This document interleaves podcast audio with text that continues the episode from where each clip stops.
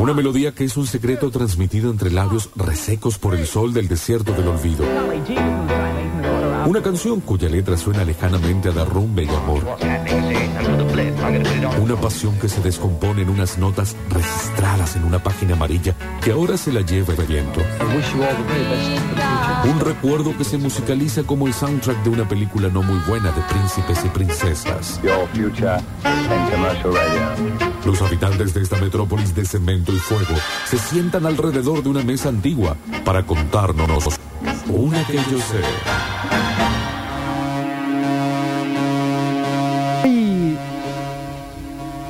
Hoy les traigo eh, una canción que a mí me marcó en muchos aspectos de mi vida hace muchísimo tiempo y que nunca ha dejado de marcarme. Digamos, siempre ha vuelto en diferentes momentos a ejercer un tipo de influencia sobre mí que no puedo explicar bien y quizás por esa falta de explicación que tiene es que hablo tanto de eso. Sie- Siempre estoy tratando de volver a esa canción a ver si le saco una interpretación nueva, un significado nuevo, un sonido que no había descubierto, porque es muy importante para mí personalmente y siempre intento que eso se transmita a alguien más, o por lo menos un chispazo que le pase algo similar a alguien más. La canción en sí es Aleluya o Aleluya, lo vamos a decir en español, así no hacemos papelones, de Leonard Cohen, un cantautor canadiense del siglo pasado que murió hace muy poquito, hace unos 5 o 6 años. Él es eh, de familia judía de clase media eh, de Canadá, lo cual no sé qué tan común sea, quizás no tan común como judío por ahí americano, o norteamericano, mejor dicho. Eh, él toda la vida quiso ser poeta, hizo estudios universitarios también, entrando y saliendo de la academia, con esa bohème de, de mediados del siglo XX, muy influida por, la- por los beatniks, como que entraban y salían del ámbito eh, académico y el del literario, más instituido, por así decir, eh, hasta que se decanta finalmente por ser un artista, por ser un poeta, músico, y un poco abandona todo lo que es el ámbito familiar y el ámbito institucional. Se hace de joven muy admirador de eh, Federico García Lorca, un poeta español de principio del siglo XX, y a la vez se da la casualidad de que empieza a tocar la guitarra con un español que conoce en una plaza, al quien le dice, bueno, tengo tanta plata en el bolsillo, te lo cambio por unas lecciones, lo voy a tocar, digamos, y le dijo, te lo cambio por unas lecciones de guitarra. Ese español le enseña a tocar cuatro o cinco acordes básicos y las armonías, yo no sé mucho de música, pero las armonías básicas del flamenco. Claro, por eso tienen, con razón tienen algunas canciones una cosa bastante española de Leonard Cohen, es un, Sí. un canadiense recontranglo. Es verdad. Justamente es por la influencia de este chico que encontró en la plaza una vez y le enseñó como...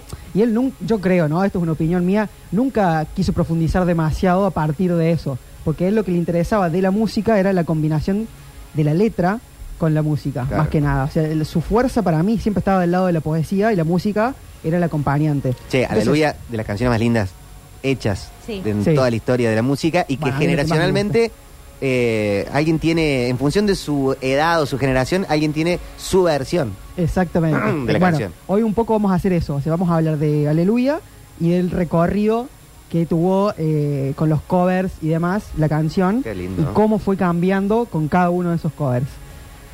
Eh, bueno, entonces, muy influido por este, por este español que le enseña a tocar la guitarra, muchas de sus canciones, como vos decís, Víctor, tienen esa impronta española, flamenca, eh, incluso hasta muy de viejo, o sea, Sí. hasta hace pocos años, El último disco el último disco póstumo, eh, es tremendo. Thanks for the Dance, tiene muchos temas así que arranca con la, no me acuerdo cómo se llaman las, eh, la especie de maracas que tiene el flamenco, que también es, es un estilo que nada que ver, pero bueno. eh, ¿Maracas o son castañuelas? Esas las castañuelas. Ah. Maracas era el sonidito. Era el sonidito. Eh, entonces, esa es la. De ahí sale, digamos, Leonard Cohen. En 1984, cuando él ya era consagrado, o sea, ya era un artista muy conocido en Nueva York y en el universo yankee de la música, eh, todo el universo Chelsea Hotel, Bob Mm. Dylan, toda esa, toda esa onda, él ya había publicado, o ya había lanzado, mejor dicho, muchos discos, entre los cuales tuvo éxitos eh, así, no, no rotulante, digamos, era uno, cada tanto, un, un- un éxito tenía, y era un artista más de culto, por así decir, que Bob Dylan, por Sí. ejemplo, que ya estaba completamente... Y en una época rockera era curioso que estuvieran tan eh, vigentes o tan de moda los otros que iban con una sola guitarrita, Sí. eh, juntaban gente, decían una poesía, contaban una historia y no tenían toda la banda, no eran Led Zeppelin. Exacto. Eh, eh, ah, bueno, había mucho de eso, justo que lo decís, lo de ir al escenario, pero no solamente a tocar música. Eh, Cohen como que también leía poemas, hablaba Claro. tipo stand-up, no tan gracioso como medio, medio performance había en lo que él hacía. Eh, y en esa época sí, como que pegaba mucho y él también eh, venía muy del palo del folk y de toda esa, esa popularización que había tenido con Bob Dylan y el, el rock de principio de la década del 50-60. Entonces como que combinaba varias cosas. De todas formas, él no era de los más populares y nunca lo fue, creo. O sea, yo creo que Leonard Cohen no todo el mundo lo conoce hoy en día, o no tanto como Bob Dylan, por lo menos. Pero bueno, era, era una figura prominente, digamos, de la, de la escena. En 1984, digo, él va con el disco Posiciones Variadas, Va- Various Positions, o varias posiciones, a la productora y el productor le dice eh, una frase que, que siempre queda marcada, digamos, en la, en la cabeza de Leonard Cohen, que es eh, You are great, but not good. O sea, vos sos muy grande, digamos, sos muy bueno, pero no sé si nos servís. Es como, eso es lo que quiere decir la como frase. sobrecalificado. Claro, es como que no sé si lo que vos vas a hacer no, no- nos va a vender algo, ¿me entendés? O sea, se nota una banda que sabés, que escribís muy buena poesía, pero no, no sé si va a vender discos. Y en ese disco estaba Aleluya. Eh, Aleluya, él se la toca con la guitarra, solamente el productor adentro de la oficina, esa es la historia que él cuenta. Y el productor no le gustó mucho, como diciendo, bueno, sí, es una cancioncita, una baladita, digamos. Y cuando la van a producir, yo creo que también con la veña de Leonard Cohen, no es algo que se le haya ocurrido solamente al productor y Cohen dijo, bueno, sí, arruiname la mejor canción. Viste que la canción es muy cargada, ya la vamos a escuchar, quiero terminar la introducción y la escuchamos.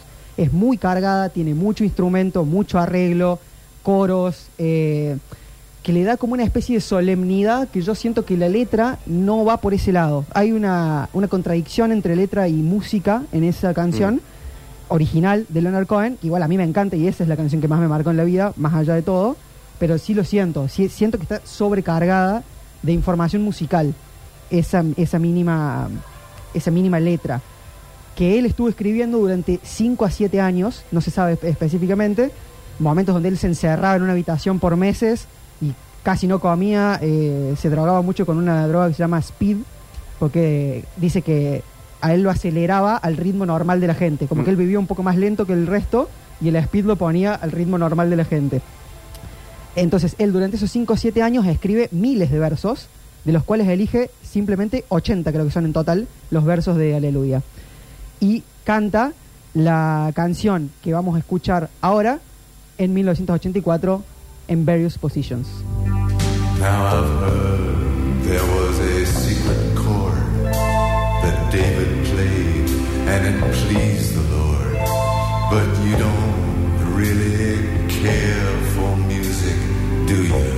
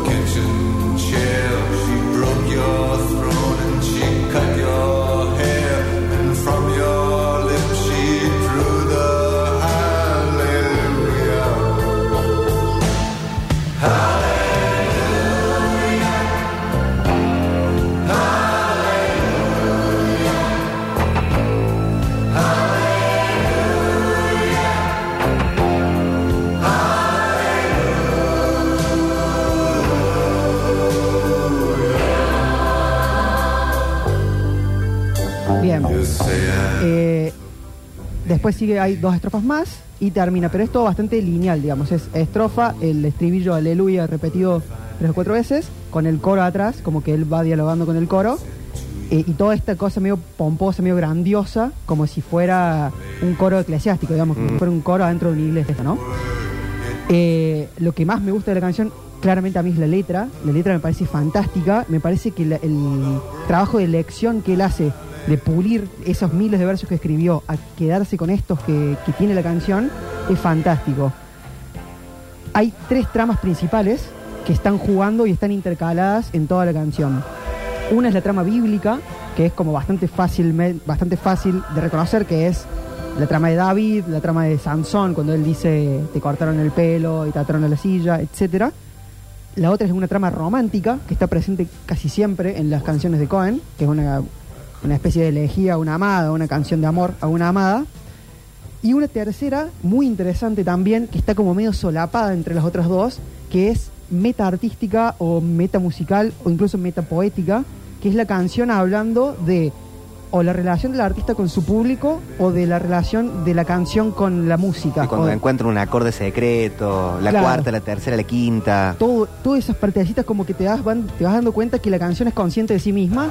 Eso es una trama que está entre medio de las otras. Sí. Aparte, los, la, la estructura de acordes, la progresión de acordes, va con el sentido que cuenta, dice, de- la, la primera, la tercera la- o algo así, van en el acorde la primera, la cuarta, la quinta. Claro, en esa primera estrofita que es, escuché que había un acorde secreto que David tocaba y al Señor le gustaba, pero a vos no te importa tanto la música, ¿no? Dice, va algo así.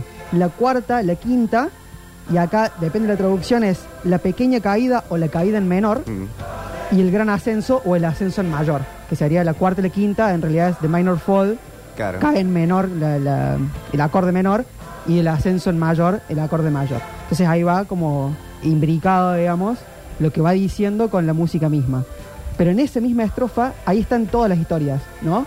Ahí dice, eh, escuché que había un acorde secreto que David tocaba y al Señor le gustaba, que es David tocando el piano, básicamente.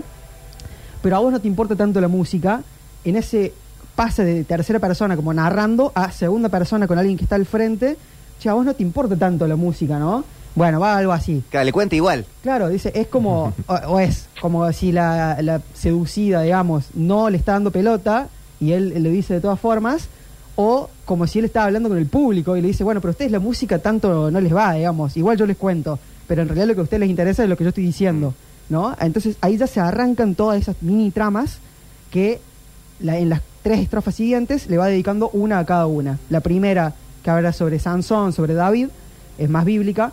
La tercera que eh, habla también sobre la, la relación de amor, es como una, una serie de reproches eh, dados y recibidos con alguien, con una segunda persona que no está. Y la última, de la cual quiero decir un, un poquito, que es la más metaartística de todas, donde él termina la canción con, más allá de que todo haya salido mal, yo me pararé frente al Dios de la canción con nada en mis labios más que aleluya. Entonces, eso a mí me parece increíble, porque en la misma canción él está dando una justificación de toda su vida a partir de esa canción, sin saber si esa canción iba a ser un éxito o no. Él, él reconocía en lo que acababa de hacer su mejor obra, tanto así que en el momento que le tocara el juicio de aquel Dios que a él le corresponde, que es el Dios de la canción, solamente se va, a eh, se va a parar frente a él y le va a decir aleluya, nada más. Con esto justifico toda mi existencia. Ahí pega todo el giro ya la canción y se vuelve a repetir el último estribillo, que de paso, aleluya significa alabado sea Dios, pero a la vez es una forma de decir Dios medio metafórica, porque en, el- los hebreos antiguos no estaba bien visto usar el nombre de Yahvé. Entonces, Yahvé en realidad significa algo así como el que es o aquel que es. Entonces, eh, hay, hay que darle un girito ahí como para justificarlo. Pero, en definitiva, esa cuarta estrofa, eh, según Leonard Cohen, dentro de la propia canción, justifica toda su existencia. Lo cual es eh, muy irónico porque la canción no le va bien. La canción de Leonard Cohen, después de ese disco, primero, no es la canción eh, más reconocida del disco en los años siguientes y eh, no, no tiene ningún cover en, el, en los años inmediatos. Estoy hablando de 5 o 6 años, en la década de los 80. Aparte de los 80, capaz la peor época para el folk. Los Claro. discos de Dylan no son de los más reconocidos en los 80. Neil Young se pone más oscuro, Crazy Horse. Claro. eh, va por otro lado, más, más rock and roll, más rockero, más alternativo. Y, y Leonard Cohen también. el- Claro, y Leonard No era el Cohen momento. Está buscando reformularse de alguna forma de, de ser el, el viejo seductor con la voz grave y hace estas cosas más conceptuales que no, no encuentra su público, digamos, inmediatamente no es reconocido como la obra de arte que realmente estaba exponiendo frente al público. Y eh, acá entra en escena eh, quien salva, digamos, el otro día hablábamos un poco de eso, de redimir el pasado desde el presente o desde un momento futuro. El, que redime la canción en realidad es John Cale, que lo va a escuchar a un concierto en 1988-89 a Leonard Cohen y le dice, che, esa canción Aleluya, a mí me gusta mucho, eh, pasame la letra que voy a tratar de hacer un cover porque cap- quizás Mm. en los en los conciertos Cohen no le tocaba con toda la pompa que tiene la, versión de estudio, le tocaba más simple. Dice, che, así cantaba más simple, me gusta, le quiero grabar, pasame la letra. Y ahí Leonard Cohen le manda 15 carillas de, de- de versos y le dice, toma, elegí lo que vos quieras y cantá lo que vos quieras, le dice. Eh, John Cale ahí hace un trabajo fino de sustitución poética, le borra la parte de esta última que estaba hablando yo, como diciendo, bueno, ya quedó justificada tu existencia ahí, no me voy a meter con eso, le saca las últimas dos estrofas y le pone tres nuevas. Que las tres nuevas van muy por la vía de eh, la trama romántica, si se quiere. Entonces ya queda muy en claro que es una relación con, eh, con una mujer o que es una relación fallida que está en sus últimos momentos o que es algo que se ve desde el futuro hacia el pasado y demás. La escuchamos un ratito al cover de John Cale.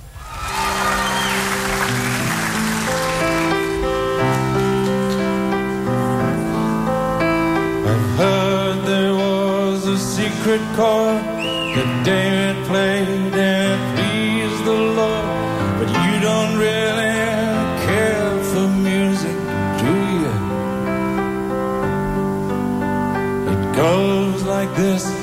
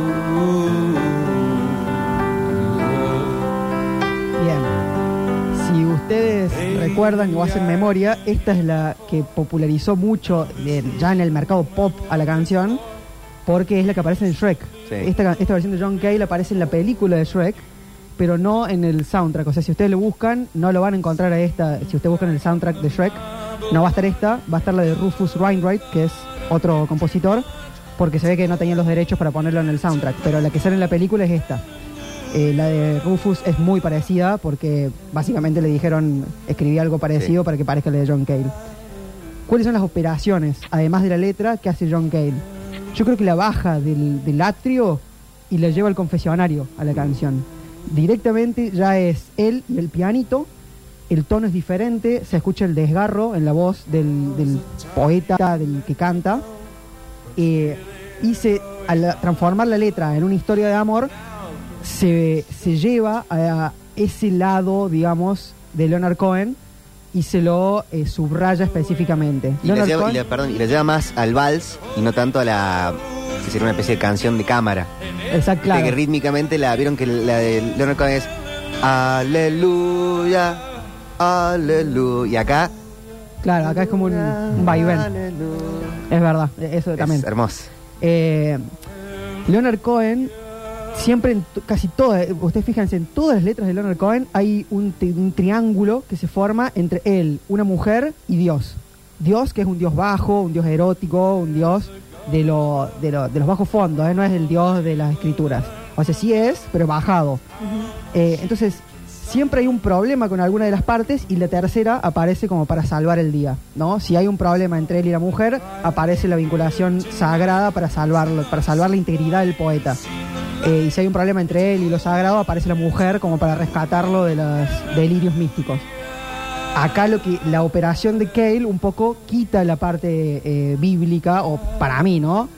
Le da mucha más importancia a la parte personal que permite, por otro lado, la supervivencia de la canción.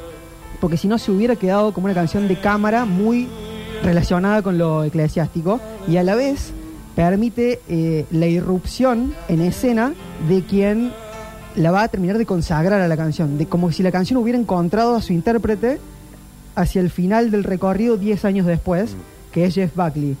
Jeff Buckley, un eh, cantautor también americano, que en 1994 lanza el disco Grace, después de haber muerto, a los 30 años, eh, la canta, aclaro por las dudas, Jeff Buckley se ahogó en el río Mississippi justo antes de publicar el disco y nadie sabe muy bien si es un suicidio, si no fue un suicidio, por lo cual queda como una historia trágica de la historia de la música, porque nadie sabe hasta dónde pudo haber llegado esa figura.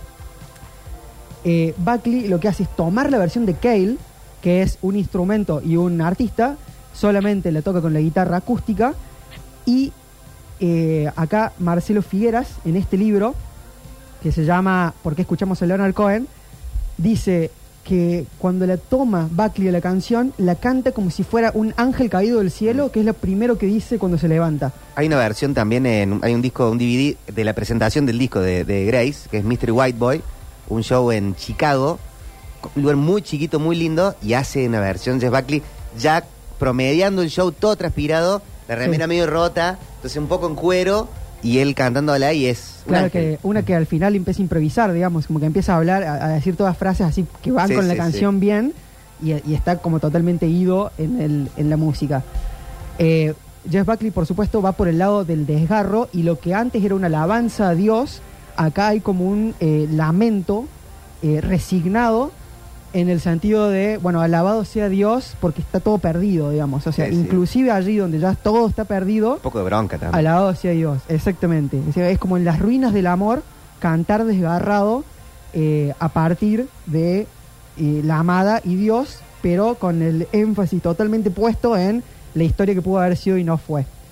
Eh, me gustaría a mí terminar con Jeff Buckley, porque te marca el día, básicamente. Sí. Entonces no, no se puede decir más nada una vez que se escuche esa versión de Jeff Buckley. Y disculpa, el, el, eh, Sí. Jeff Buckley también linkeado con Leonard Cohen por el padre.